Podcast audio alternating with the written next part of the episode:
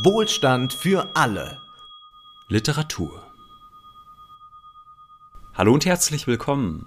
Hallo Wolfgang. Hallo Ole.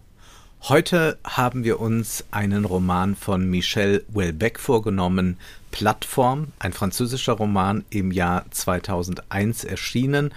Und Ole, erzähl du uns doch erst einmal ein bisschen was zu diesem Autor, der sehr bekannt ist, der vor allem für seine Provokationen ja auch bekannt ist. Ja, ich muss sagen, ich bin immer ein bisschen genervt, wenn neuer Wellbeck-Roman äh, rauskommt, weil es immer genau das ist, was du eben gesagt hast, was man dann hört. Dann heißt es immer, äh, der Provokateur ist zurück und das Enfant terrible. Äh, wir sind da ja anderer Meinung. Wir finden eigentlich, dass es sehr vernünftige und gute Romane sind. Das haben wir, glaube ich, äh, im Podcast auch schon mal verlauten lassen, dass wir beide sehr große Fans tatsächlich sind von Michel Houellebecq und uns über jeden äh, neuen Roman auch freuen. Also warum ist er so umstritten? Das muss man vielleicht kurz erklären. Houellebecq schreibt Romane, deren Protagonisten eigentlich immer der gleiche Menschenschlag sind. Das sind immer so Männer mittleren Alters, die in Bullshit-Jobs häufig arbeiten, also irgendwelche Ministerialbeamten äh, oder sowas in der Art. Also ich glaube, einmal gab es einen Künstler in Karte und Gebiet, aber ansonsten sind das eigentlich immer Menschen in so eher mittelmäßigen Stellungen, die sich wenig Sorgen machen müssen finanziell, die jetzt aber auch nicht irre hoch hinausgekommen sind. Und das sind Männer, die häufig frauenfeindlich sind, rassistisch sind äh, und die mit dieser modernen Welt eigentlich nicht klarkommen. Also die nicht damit klarkommen, dass die Frau sich emanzipiert hat und die eigentlich äh, ja komplett hinter dem Zeitgeist hinterherhinken, könnte man sagen. Und weil das solche Männer sind von so einem Schlag, heißt es dann immer gerne, ja, wenn die Protagonisten von Wellbeck solche frauenfeindlichen Idioten sind, dann muss er ja auch einer sein. Das ist natürlich Quatsch. Da würden wir natürlich sagen, nein, im Gegenteil, man muss das Werk vom Autor trennen. Und insbesondere, wenn man sich dann anschaut, wie sind die Frauen dargestellt im Vergleich zu den Männern, da sind die Frauen eigentlich immer klüger, immer fähiger und die schaffen auch viel mehr. Also wir würden sagen, das ist Unfug. Jedenfalls dieser Fortschritt in seiner Ambivalenz, sage ich mal, der wird immer von Wellbeck schön gezeichnet und ich würde mir da gleich mal erlauben, aus dem Roman, den wir heute lesen, äh, ein bisschen zu zitieren, weil ich glaube, dass er es selbst eigentlich so mit am besten auf den Punkt bringt. Er schreibt nämlich, in der Gesellschaft, in der wir lebten, stellten das Gehalt und ganz allgemein gesagt die finanziellen Vorteile den wesentlichen Anreiz zur Arbeit dar. Das Prestige, das Ehrenvolle an einer Stellung spielten inzwischen eine viel geringere Rolle. Es gab jedoch ein ausgeklügeltes System der Umverteilung, das es erlaubte, die nutzlosen, die inkompetenten und die schädlichen Individuen am Leben zu halten, zu denen in gewisser Weise ich gehörte. So schreibt er das. Also es ist der totale Selbsthass eigentlich, der da zum Ausdruck kommt. Und später sagt er dann auch, äh, ich kann die Entwicklung der Welt nur feststellen. Ich gehe empirisch und gutwillig vor und stelle sie fest, mir bleibt nichts anderes übrig. Und das ist eigentlich das, was wir hier sehen. Hier wird ein äh, Fortschritt gezeigt, hinter dem die Männer immer hinterherhinken. Es sind immer mittelmäßige Idioten. Und ja, das wird da sehr ironisch, äh, finde ich, äh, dargestellt und überhaupt gar nicht frauenfeindlich, sondern wenn ich mir das mal erlauben darf, ich finde, das sind fast schon eher äh, Romane, die fast schon männerfeindlich sind. Jedenfalls äh, eine letzte Bemerkung vielleicht noch, bevor du uns was zu diesem besonderen Roman erzählst, Wolfgang. Wellbeck, äh, muss man dazu wissen, geht eigentlich sehr spielerisch damit um, also in der Öffentlichkeit. Es gibt eigentlich gar keine Trennung mehr zwischen äh, oder, oder es gibt eigentlich nur noch diese Kunstfigur Wellbeck. Also es gibt gar keinen privaten Menschen mehr. Äh, wenn man sich so Auftritte von ihm ansieht, dann sitzt er da immer schon völlig verwahrlost ähm, und ähm, macht das, würde ich sagen, auch mit einer großen Selbstironie, dass er mit so einer äh, also so spricht er einfach in so einer wahnsinnigen äh, Langeweile und Monotonie und äh, sagt dann mitunter auch sehr reaktionäre Dinge, aber immer so, dass man merkt, dass das eigentlich nicht er als Privatperson ist, sondern dass er sich eher eher über dieses Bild, das man ihm angeheftet hat, lustig macht. Da gibt es so eine Szene in einem Film, also es gibt einen Film äh, von 2013, der heißt Die Entführung des Michel Welbeck. Und in einer der ersten Szenen ruft er ein Taxi und dann steigt der Taxifahrer aus und dann sieht er, dass er einen Migrationshintergrund hat und sagt sofort, ah nee, ich muss doch noch was einkaufen, wollte eigentlich doch lieber die U-Bahn nehmen. Und da sieht man, dass Wellbeck das selbst mittlerweile sich komplett karikiert, dieses Bild, das da von ihm gemalt wird, und dass man das auch häufig nicht als ernst nehmen sollte. Und dennoch sind seine Romane von einer diagnostischen Prägnanz, dass es einen umhaut. Und das ist erstmal das ganz Besondere daran, dass es Gegenwartsliteratur im wahrsten Sinne ist. Und das begann ja schon mit seinem ersten Buch Ausweitung der Kampfzone. Das war ein Paukenschlag und dort sind auch schon einige Thesen von Welbeck äh, zu finden, die sich dann durch sein Werk ziehen. Zum Beispiel, dass eigentlich der Westen nur noch so eine große Shopping Mall ist und sich die Gesellschaft auch eigentlich nur noch äh, versteht als eine, die aus Kunden besteht. Dann geht es immer darum, dass man irgendwie versucht, eine sexuelle Erfüllung zu bekommen, aber das ist natürlich in einem Konsumkapitalismus nur noch über Geld möglich, wenn man nicht über das andere Kapital verfügt, nämlich ähm, Schönheit und Jugend. Und wenn diese schwindet, wie bei den Durchschnittsmenschen, die in der Regel seine Protagonisten sind, dann ist das Ganze nur noch monetär eigentlich zu regeln. Und das ist das große Thema dann auch von Plattform. Plattform ist ein Tourismusroman. Es beginnt damit, dass der Protagonist, der zufälligerweise Michel auch heißt, ähm, äh, ein bisschen erbt. Äh, sein Vater ist gestorben und er entschließt sich dann zu einer Reise nach Thailand und schildert dann erstmal 100 Seiten lang, wie sich so eine Reise verhält, wie die Touristen dort sich verhalten, was eigentlich für Angebote da sind, ein bisschen Animierlokale, ein paar Animateure, ähm, dann macht man sich morgens über das Buffet her, aber eigentlich zeigt er so ein Leben eines äh, gelangweilten Westers, der irgendwo noch ein bisschen Glück sucht und dieses Glück kann immer nur bei Michel Welbeck in sexueller Erfüllung liegen und diese sexuelle Erfüllung wird auch äh, sehr biologistisch, fast pornografisch geschildert. Also es geht jetzt nicht darum, dass hier von einem großen Innenleben erzählt wird, also von dem, was äh, Protagonisten fühlen, wenn sie Sex haben, sondern es wird eher die Mechanik beschrieben. Er lernt dann Michel äh, eine Frau kennen, Valerie, sie ist 13 Jahre jünger, sie ist in der Tourismusbranche tätig, wie sich später herausstellt, und mit ihr scheint es noch einmal zu funktionieren, was er sonst im Westen nicht mehr findet, nämlich sexuelle Erfüllung, Ekstase, viele Orgasmen. Und dann. Und Liebe muss man vielleicht auch hinzufügen. Und und auch wohl Liebe.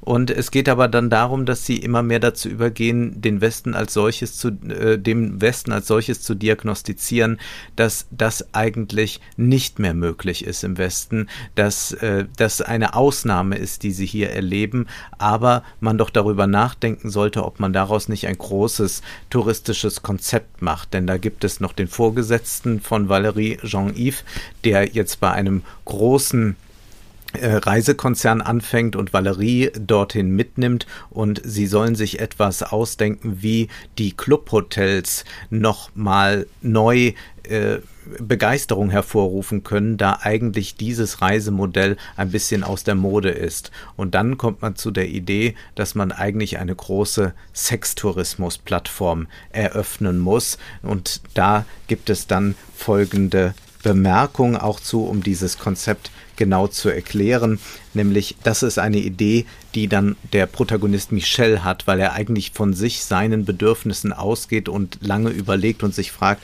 was fehlt eigentlich? Und dann sagt er folgendes.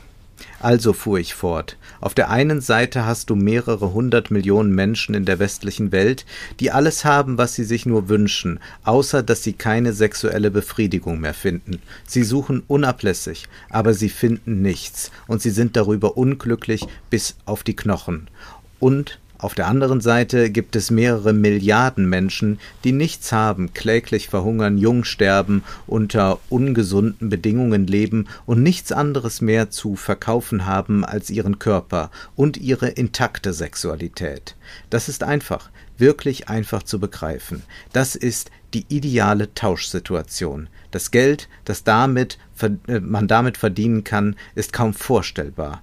Mehr als mit der Informatik, mehr als mit den Biotechniken, mehr als mit der Medienindustrie. Es gibt keinen Wirtschaftsbereich, der sich damit vergleichen lässt. Und dann geht es an, dass man dieses Projekt realisiert und wir wollen nicht zu viel verraten, aber es gibt dann noch einen großen Antipoden dieses neuen Modells des westlichen Tourismus, nämlich den islamistischen Terrorismus, der irgendwann auch in Erscheinung tritt. Und das Buch ist 2001 erschienen. Es wurde ganz stark im September 2001 rezipiert und man diskutierte, inwieweit äh, Welbeck ähm, islamfeindlich ist. Und dann gab es den 11. September und seitdem hat Michel Welbeck so einen Prophetenstatus und das hat sich dann auch tatsächlich immer wiederholt bei seinen Romanen, dass er immer irgendetwas aufgriff, was dann gerade schon äh, ähm, oder im nächsten Moment passierte, so dann zum Beispiel auch bei Unterwerfung.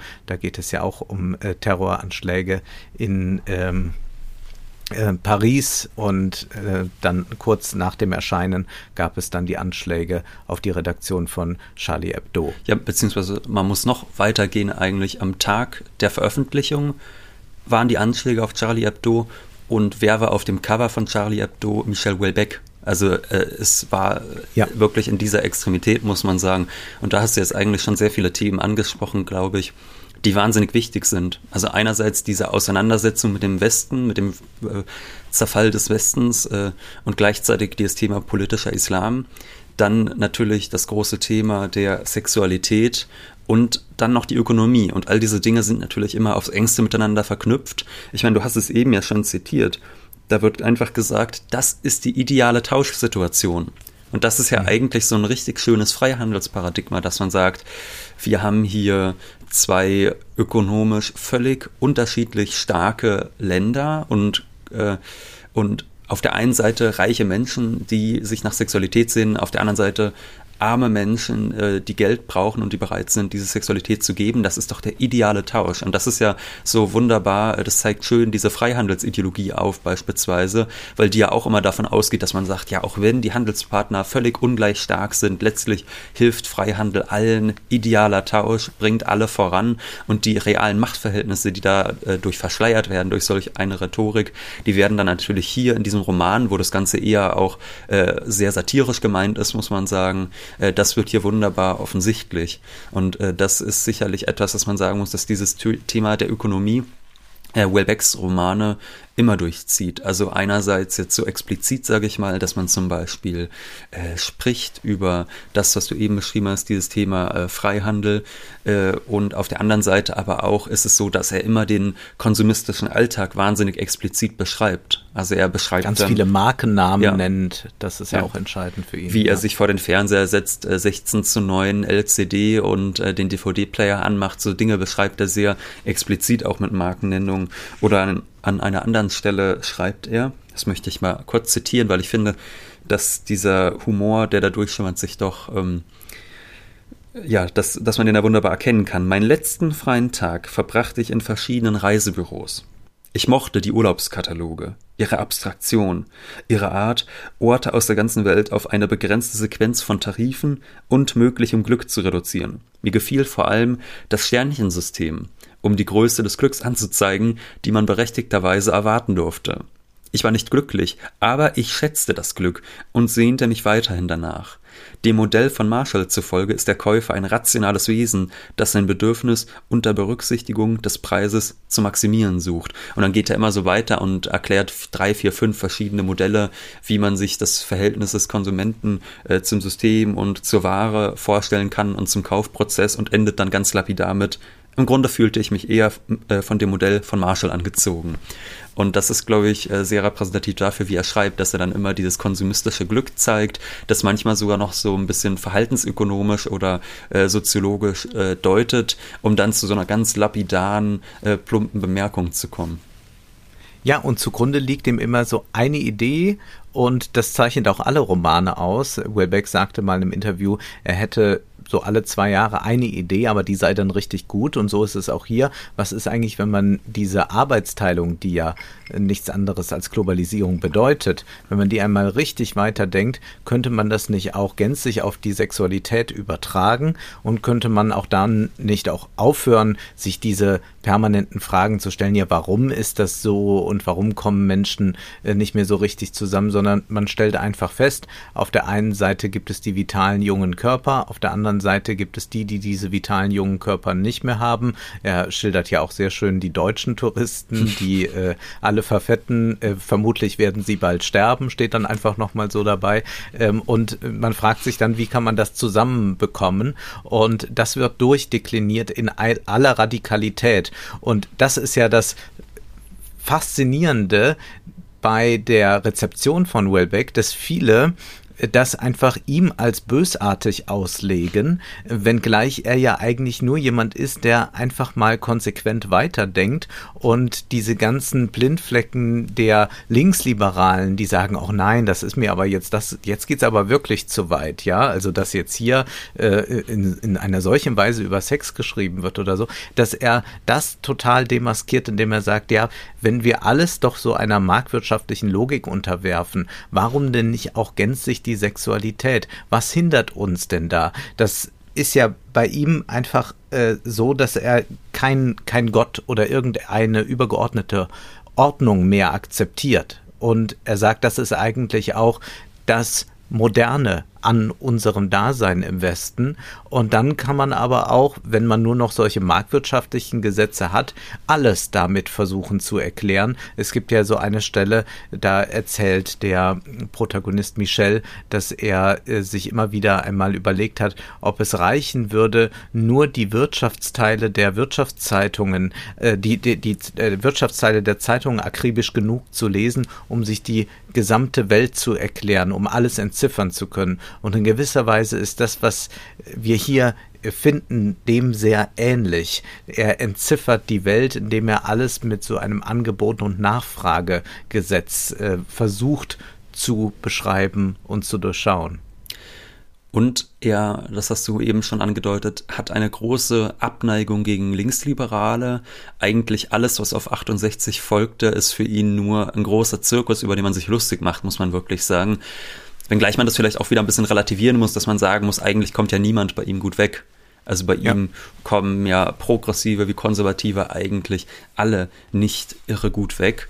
Und das merkt man natürlich in diesem Roman auch immer wieder. Es gibt zum Beispiel in dieser Touristengruppe, mit der er am Anfang des Romans unterwegs ist, da gibt es so ein ökologisch bewegtes Pärchen, und da ja. macht er sich nur drüber lustig und beschreibt dann, dass natürlich die, die, wenn man dann wirklich mal in die Natur rausgeht und dort einen Tag verbringt, dass es dann die sind, die am meisten rumheulen und macht sich da sehr, sehr boshaft drüber lustig und äh, gibt dann große Exkurse darüber, dass eigentlich die, die, die Boomer, so die Boomer-Generation, die äh, ihre 40-Stunden-Woche macht und sich dann alle drei Jahre mal einen guten Urlaub gönnt, dass die eigentlich viel härter am Nehmen sind als die angeblich so äh, naturfreudigen, jungen, ökologisch bewegten Menschen. Das ist so ein Zynismus, der kann vielleicht einem auch manchmal auf die Nerven gehen, aber äh, es ist auch mitunter sehr komisch. Oder einmal beschreibt er zum Beispiel äh, auch so eine linksliberale Haltung. Und zwar, da erzählt er über einen Reiseführer, über den Guy du Routard. Das ist ein französischer Reiseführer, also ein Routard, das ist so eine Art Backpacker. Und äh, da werden dann die Urlaubsziele beschrieben. Und dieser Guy du Routard, der ist ganz vehement gegen den Sextourismus. Und auch das nimmt der Protagonist einfach nur äh, mit einer großen äh, Bissigkeit und einem großen Humor hin. Er sagt dann, obwohl der Guy du Routard vom Prinzip her das Ziel verfolgt, den Leser auf die Thailandreise vorzubereiten, äußert er in der Praxis die größten Vorbehalte und fühlt sich gehalten, bereits im Vorwort den Sextourismus anzuprangern, diese abscheuliche Sklaverei. Kurz gesagt, die Schreiberlinge, die diesen Reiseführer verfasst hatten, waren Nörgeltypen, deren einziges Ziel daran bestand, den Touristen, die sie hassten, auch noch die letzte kleine Freude zu vermiesen. Sie liebten im Übrigen nicht so sehr wie sich selbst, den kleinen sarkastischen Bemerkungen nachzuurteilen, die sich durch das ganze Buch zogen, wie etwa Ach, liebe Frau, wenn Sie das zur Zeit der Hippies gekannt hätten. Das Unangenehmste war zweifellos dieser entschiedene, ruhige, strenge Ton, in dem eine gezügelte Empörung bebte. Das hat nichts mit Prüderie zu tun, aber uns gefällt Partei einfach nicht. Was zu viel ist, ist zu viel. Ein paar Zeilen weiter ließen sich über die fettwanzigen Westeuropäer aus, die mit kleinen Thai-Mädchen Hand in Hand einherstolzierten. Das fanden sie, Zitat, geradezu zum Kotzen. Protestantisch-humanitäre Idioten waren das, sie und die ganze Schar von netten Freunden, die ihnen bei diesem Buch geholfen hatten. Und deren dreckige Visagen selbstgefällig auf den hinteren Buchdeckel prangten. Ja. Ja. Damit steht Welbeck in der Tradition vom Marquis de Sade. Er steht überhaupt sehr an der Tradition dieser französischen Autoren, die äh, bis zum Letzten gehen, die es durchdenken, die auch keinen Stein auf dem anderen lassen, also die nicht in dieser Weise moralinsauer sind, wie das äh, zum Beispiel bei äh, deutschsprachigen Autoren oft ist. Ja, also ich glaube ja, äh, die meisten Gegenwartsautoren in Deutschland äh, schreiben eigentlich, um mal ins Schloss Bellevue eingeladen zu werden. Äh, Will Beck äh, schreibt so, dass er da eigentlich nie hin darf. Und das ist das äh, herausragende an ihm, dass er von Anfang an, von seinem ersten Buch an, sich so eine exzentrische Stellung geleistet hat. Natürlich inzwischen auch sehr äh, hat sich das gelohnt mit hohen Auflagen und auch Preisen, aber er ist doch jemand, der in so einer solitären Position von außen das alles betrachtet und diese distanzierte Position, die wird in diesem Roman sehr schön deutlich, wenn er diese Touristen beschreibt, wenn er die Touristen zum Teil als Säugetiere äh, äh bezeichnet, die sich dann Hummer aussuchen, die sie abends essen und dann äh, sagt er, da stehen zwei Säugetiere und die beobachten zwei Schalentiere. Oder was er über die deutschen Touristen sagt, für mich die schönste Stelle, wenn deutsche Senioren viel getrunken haben, tun sie sich manchmal zu einer Gruppe zusammen und stimmen langsame Gesänge von unendlicher Traurigkeit an. Das belustigt die umstehenden thailändischen Kellner so sehr, dass sie kleine Schreie ausstoßen.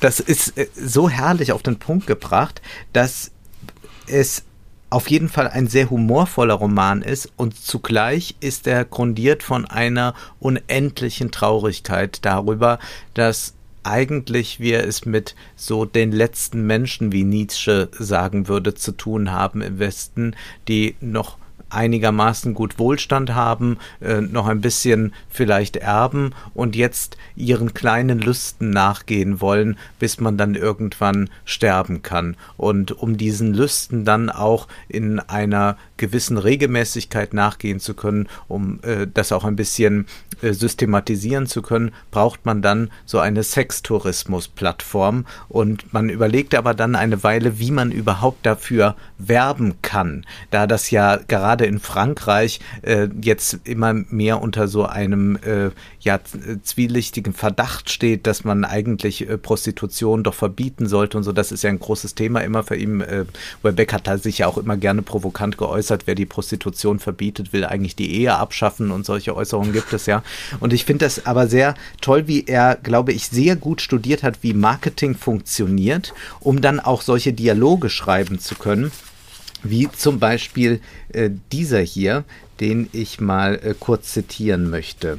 Und zwar äh, geht es darum, wie man dieses ähm, Konzept dann jetzt überhaupt vorstellen will. Denn es sei doch äh, entscheidend, äh, von Anfang an irgendwie klarzumachen, dass man äh, ja eine, eine äh, eine, eine Insel des Glücks schafft und dass man es aber nicht zu vulgär ausdrückt, dass man in irgendeiner Weise auch den, ähm, den äh, Leuten sagt, dass sie das machen dürfen, was sie da jetzt gerade machen wollen. Und dann heißt es da, Valerie machte den genialen Vorschlag, als Grundtarif in den Katalogen den Preis für Einzelzimmer anzugeben und eine Ermäßigung von 10% für die Zimmer zu gewähren, die von Paaren bewohnt wurden. Also kurz gesagt, die übliche Präsentation umzukehren. Ich glaube, ich habe den Vorschlag gemacht, eine gay-friendly Politik zu propagieren und das Gerücht zu verbreiten, dass etwa 20 Prozent der Gäste in den Clubs Homosexuelle seien.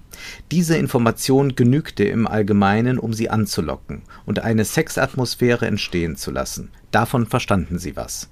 Länger beschäftigte uns die Frage, welchen Slogan wir der Werbekampagne zugrunde legen sollten. Jean-Yves hatte eine einfache, wirksame Formel gefunden. Ferien um sich mal richtig auszutoben. Aber ich habe schließlich die Stimmenmehrheit mit folgendem Spruch erzielt. Eldorado Aphrodite, weil wir das Recht haben, uns zu vergnügen.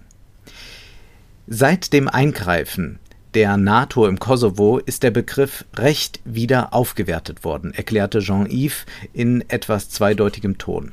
Aber in Wirklichkeit meinte er es ernst, denn er hatte in Strategie einen Artikel darüber gelesen. Alle Werbekampagnen der letzten Zeit, die auf dem Thema des Rechts oder des Anspruchs basieren, sind erfolgreich gewesen. Das Recht auf Innovation, das Recht auf Qualität, das Recht auf Vergnügen, sagte er zum Abschluss traurig, ist ein neues Thema.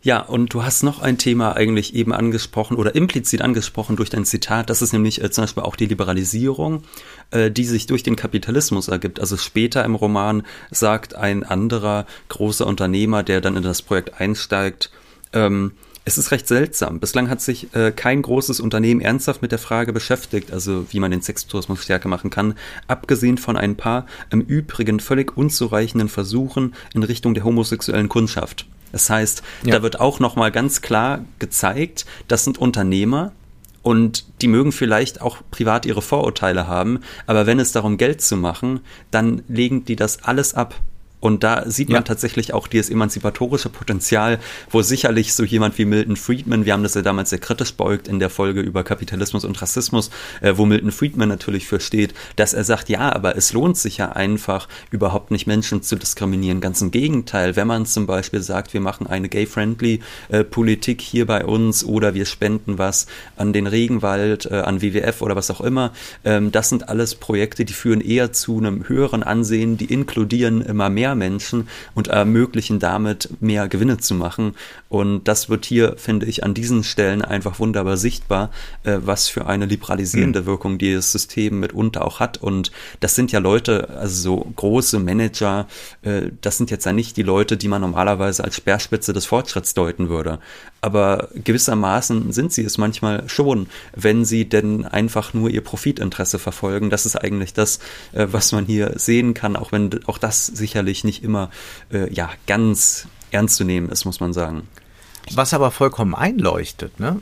Also, dass man sagt, äh, wir orientieren uns an solchen gay-friendly-Konzepten, weil da ja schon eine größere Ablösung von äh, traditionellen Wertvorstellungen stattgefunden hat. Also die Familie wird dann nicht mehr klassisch definiert und all das. Und damit ist auch äh, erst einmal das eine konsumistische Avantgarde, der man nur Folgen braucht, was ja auch tatsächlich in verschiedenen Bereichen passiert ist, also in Bereichen der Mode oder auch der Musik und in, in äh, verschiedenen anderen Teilen gibt es ja immer so eine Orientierung daran oder auch ähm, solche Gentrifizierungsprozesse äh, hängen ja auch sehr äh, stark damit zusammen, dass äh, dort erst einmal andere als die klassischen Lebensentwürfe gelebt werden. Und das ist äh, sehr genau durchschaut. Und was das Bemerkenswerte jetzt bei Wellbeck ist, ist, dass er es eben nicht mit so einer linksliberalen Moral versieht und sagt, oh, das ist aber auch wichtig, äh, dass sich irgendjemand da emanzipieren kann oder so, sondern Wellbeck geht da von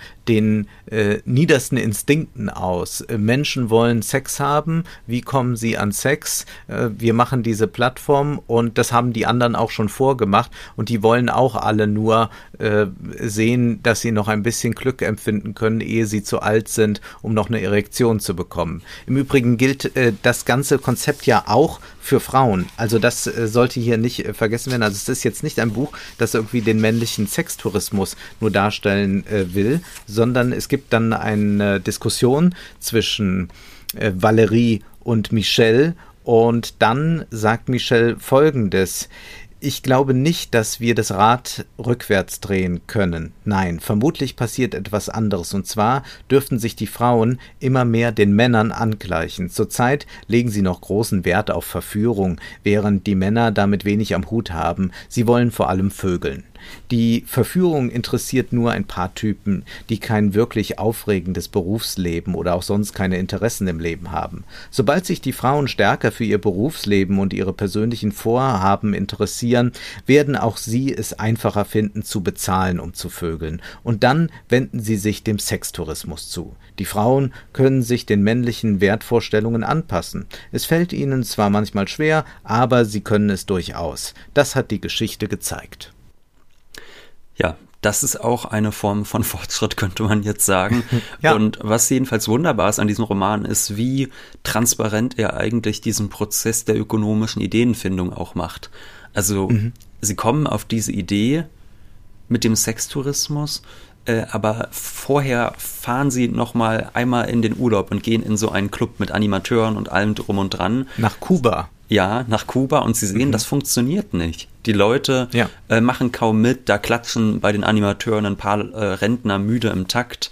Aber eigentlich sind sich alle einig, dass es eher langweilig und nervig ist, dass das Essen schlecht ist, dass es die totalen Fehlinvestitionen sind, die man dort sehen kann dass man ganz viel Geld äh, ausgibt für Animateure, die eigentlich keiner braucht, die selbst keinen Bock haben, die Leute hinter der Bar behandeln ein wie Dreck. Das wird alles so äh, zur Kenntnis genommen oder auch, äh, dass man sagt, ja, die Eigentümer, also die, die diese Clubs leiten, äh, dass die sind eigentlich auch eher faul, weil die sich gesagt haben, ja, ich verbringe mein restliches Leben in der Sonne und solange der Laden irgendwie läuft, werde ich schon äh, zurechtkommen. Und dann machen sie wirklich einen harten, klaren Schnitt und sagen, nein, wir schmeißen die jetzt alle raus, die ganzen Animateure werden rausgeschmissen, diese ähm, Leute, die die Clubs leiten, die werden rausgeworfen und durch neue Manager ersetzt. Wir brauchen eine komplett neue Art und Weise zu denken und wir ersetzen das ganze Konzept dann durch den Sextourismus äh, und legen das eigentlich nur darauf aus, dass, äh, also früher zum Beispiel war es zwar auch so, dass die Leute äh, ins Ausland gefahren sind, um Sextourismus durchzuführen,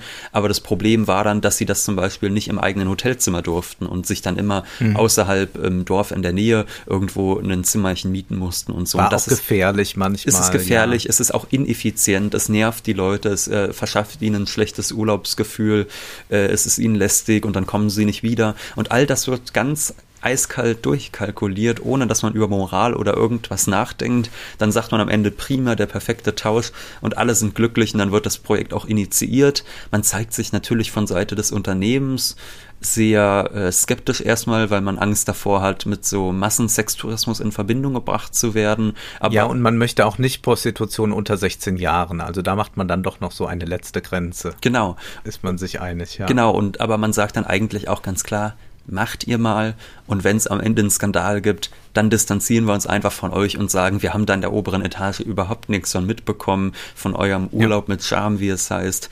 Äh, das heißt, da ist auch diese ganz typische Managerstrategie, äh, Delegation von Verantwortung. Es heißt, äh, der Untergeordnete, der hat zu liefern, er darf nur Erfolg haben, das ist das Einzige, was er haben darf. Er darf sich nicht Hilfe suchend nach oben richten, das kann er gleich ganz vergessen, er ist auf sich allein gestellt und entweder er hat Erfolg und kriegt einen dicken Bonus oder es gibt einen Skandal und dann distanziert sich das Management von ihm und schmeißt ihn raus. Das ist einfach, das, das wird hier alles äh, wahnsinnig transparent gemacht und ich glaube, äh, gerade diese Passagen sind eine besondere Freude. Oder es gibt dann auch so eine ja. Stelle, da kommt ein Und die Suchbewegung dorthin, du hast das ja gerade ja. gesagt, dass sie nochmal verreisen und nochmal überlegen, ja, was fehlt denn eigentlich diesen Clubs?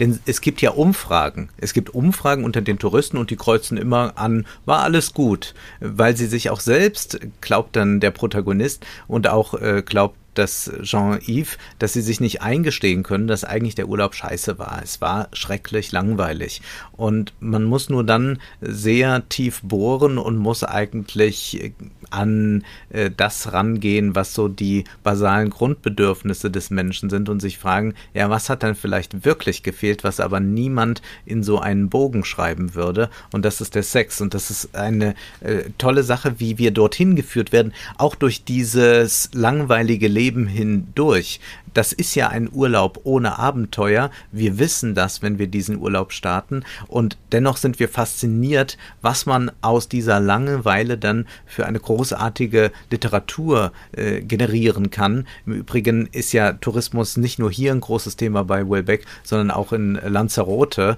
eine Erzählung, die auch schon solche Dinge andeutet. Und da ist es so, dass der Protagonist sich extra Lanzarote auswählt, weil es ein besonders langweiliges Urlaubsziel ist. Und schön ist dann auch noch eine Szene, die wollte ich eben noch erwähnen, da kommt so ein Konsumsoziologe zu Besuch und ja. äh, erzählt dann nochmal das, was ohnehin allen offensichtlich ist, liest dann vor, im Jahr 2000 ist es vorbei mit dem Massentourismus. Die Menschen träumen vom Reisen als Selbstverwirklichung, die zugleich einen ethischen Anspruch erhebt. Und dann sitzen Valerie und Jean-Yves da und hören sich das alles an in so einer großen Runde und fragen sich dann, wie viel hat der Typ für seine Studie bekommen? fragte Jean-Yves Valerie leise. 150.000 Francs. Das ist nicht zu fassen. Will sich dieser Idiot etwa damit bescheiden, uns einen Artikel aus dem Nouvel Observateur vorzulesen und sofort wird er hochkant rausgeschmissen und gesagt, vielen Dank, wir brauchen Sie nicht mehr. Wir haben jetzt 150.000 mit Ihnen verschwendet und jetzt ab die Post hier. Es ist auch ja. äh, sehr, sehr schön, äh, finde ich. Und es ist jemand, der von außen kommt, der nichts mit der Industrie zu tun hat, nämlich dieser mittlere Beamte, Michel, der eigentlich Kulturprojekte beziehungsweise Anträge für Kulturprojekte betreut, die ihn aber überhaupt nicht interessieren.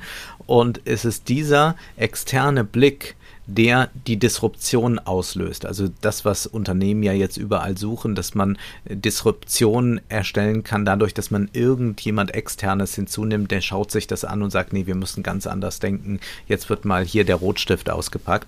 Und das ist äh, so großartig auch beschrieben, dass ich glaube, dass Welbeck auch sehr genau Schumpeter gelesen hat, weil es immer wieder darum geht, dass äh, der Kapitalismus ein ständiger Krieg ist, ja. in dem man kämpfen muss. Und immer wieder geht es darum, darum, dass äh, etwas Neues da ist, was aber ganz schnell veraltet, so muss man das nächste Neue finden. Und äh, was wir hier haben, sind drei Figuren, die das sehen und das auch einmal wirklich schaffen wollen, dass sie was ganz Großes Neues schaffen, um dann aber auch auszusorgen, um sich dann verabschieden zu können, damit andere in diesem Krieg kämpfen können, wie es heißt.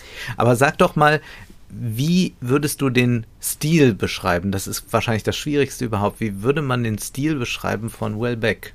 Ja, vielleicht noch ein Satz äh, zum vorherigen, weil du gesagt hast, dass die anderen kämpfen für einen weiter. Genauer heißt es äh, dort, ähm, man holt sich Aktienoptionen oder man holt sich Aktien des Unternehmens dann am Ende und lässt sich damit als Bonus auszahlen, nachdem man es hochgeschafft hat.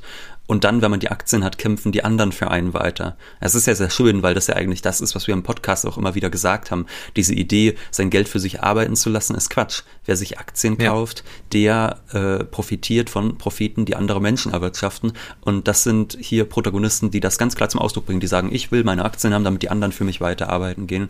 Und das ist zumindest eine erfrischende Ehrlichkeit. Ja, der Stil Wellbecks, ich meine, wir haben jetzt schon viel zitiert und ich glaube, dass doch einiges auffällig geworden sein wird. Es ist einerseits etwas, äh, ähm, also insbesondere wenn man es auf Französisch liest, ähm, dann fällt einem das auf, dass Welbeck äh, sich dieser Konsumbegriffe einerseits bedient, aber auch vieler Anglizismen immer wieder bedient.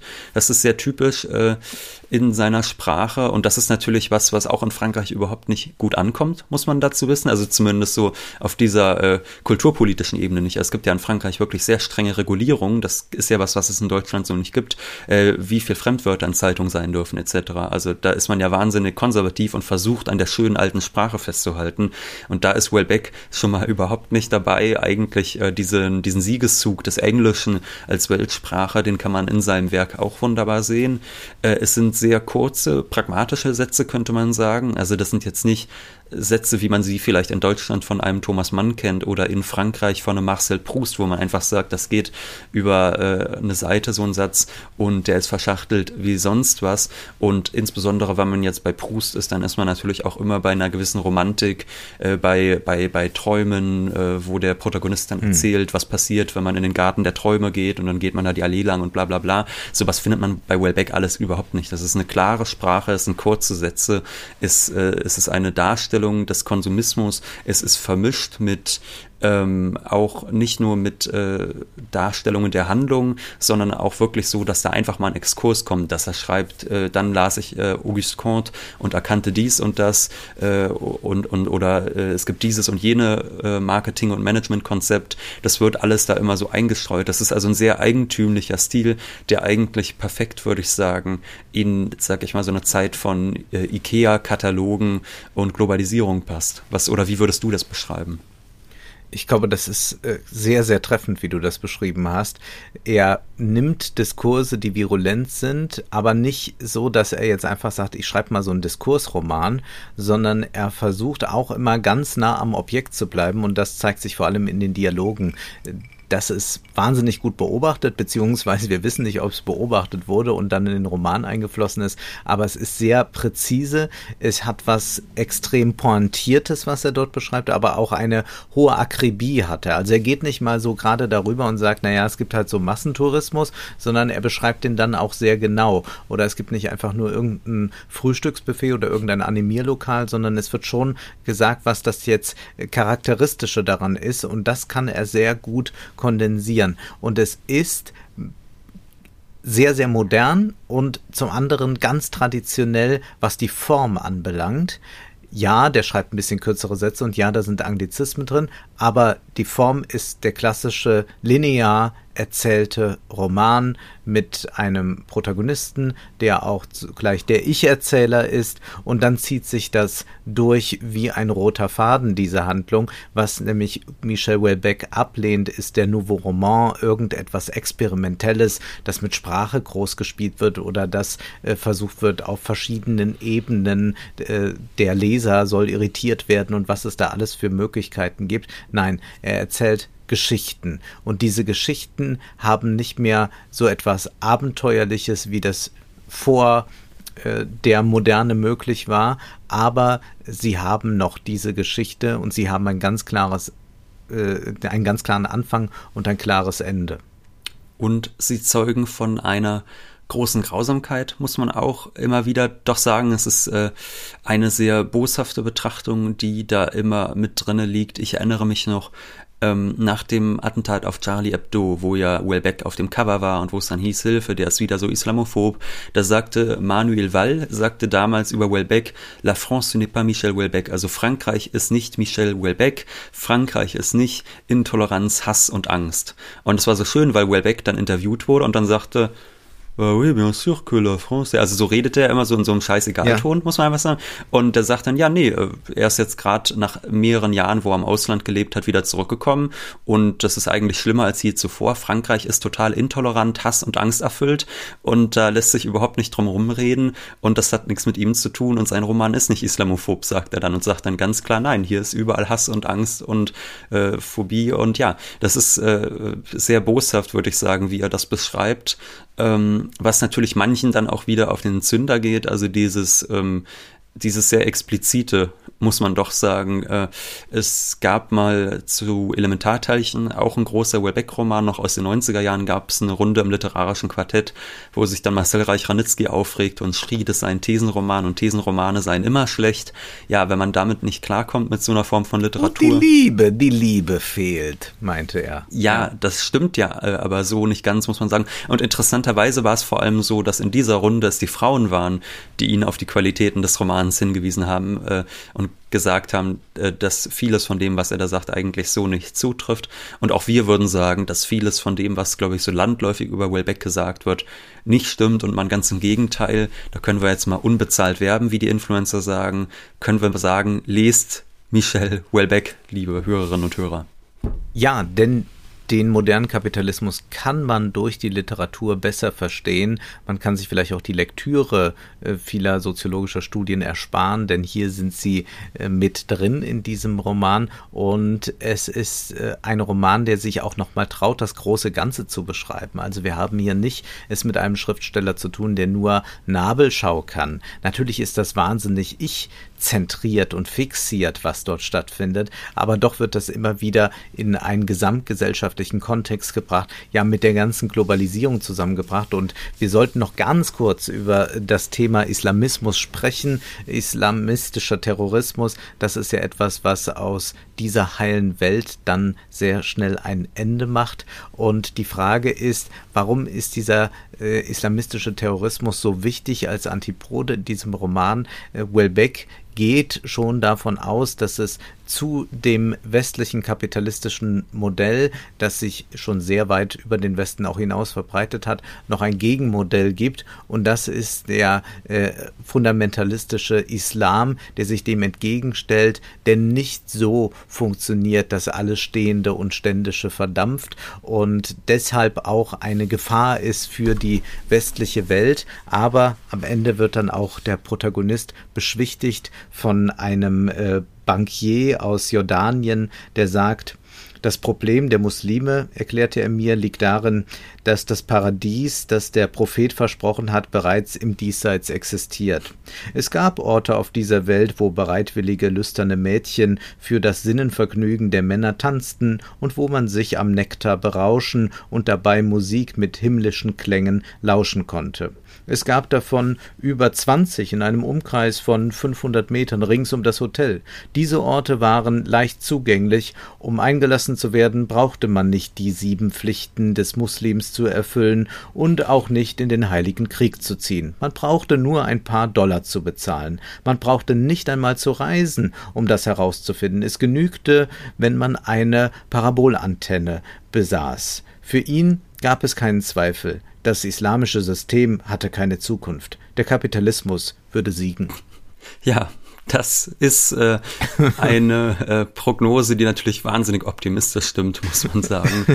Aber ja, da sieht man wirklich, äh, dass man, dass äh, Schumpeter rezipiert worden ist, dass sicherlich äh, irgendwann auch mal Marx und Engels rezipiert worden sind, wenngleich die natürlich nie explizit auftauchen. Aber du hast es ja eben schon angesprochen, diese These, alle Ständische und Stehende verdampft, die wird dann auch äh, auf den Islam übertragen, dass man sagt, ja, äh, auch da wird eine Modernisierung, eine Veränderung stattfinden. Äh, Richtung Konsumkapitalismus, auch wenn das vielleicht noch etwas dauert. Und ich meine, wenn man sich jetzt umschaut in der Welt, dann behält er ja auch recht. Also wenn wir uns Länder wie Saudi-Arabien ansehen, die ja so erzkonservativ islamisch geprägt sind, wie es nur geht, dann ist es auch da so, dass man ganz klar merkt, okay, wir wollen Geschäfte machen mit dem Westen, wir können aber nicht Geschäfte machen, wenn wir ein zu schlechtes Image im Ausland haben. Also erlauben wir jetzt zum Beispiel auch Frauen Auto zu fahren, was zuvor verboten war, damit man das Image aufpoliert und damit man dieser Sphäre des globalen Kapitalismus angehört aufhören kann. Und da würde ich sagen, kann man wunderbar sehen, dass das, was hier äh, so drastisch beschrieben wird, doch auch sehr viel Wahrheit enthält.